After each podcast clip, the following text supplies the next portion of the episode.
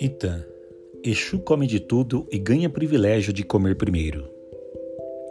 Exu era filho caçula de Emanjá e Oromilá, irmão de Ogum, Xangô e Oxóssi. Exu comia de tudo e sua fome era incontrolável.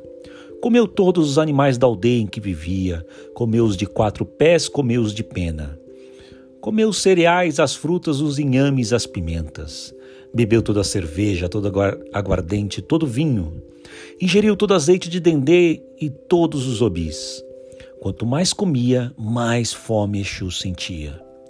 Primeiro comeu tudo o que mais gostava, depois começou a devorar as árvores, os pastos, e já ameaçava engolir o mar.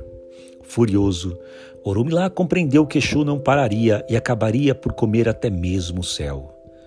Orumilá pediu a Ogum que detivesse o irmão a todo custo. Para preservar a terra e os seres humanos e os próprios orixás, Ogum teve que matar o próprio irmão. A morte, entretanto, não aplacou a fome de Exu. Mesmo depois de morto, podia-se sentir a sua presença devoradora, sua fome sem tamanho.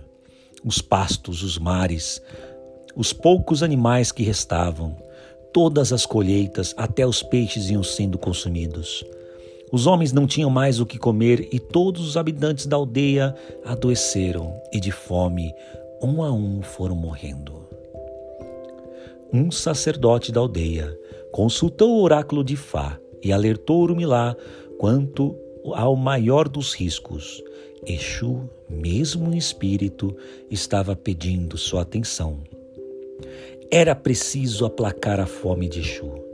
Exu queria comer. Urumilá obedeceu ao oráculo e ordenou: Doravante, para que Exu não provoque mais catástrofes, sempre que fizerem oferendas aos orixás, deverão em primeiro lugar servir comida a ele. Para ver paz e tranquilidade entre os homens, é preciso dar de comer a Exu em primeiro lugar. Axé.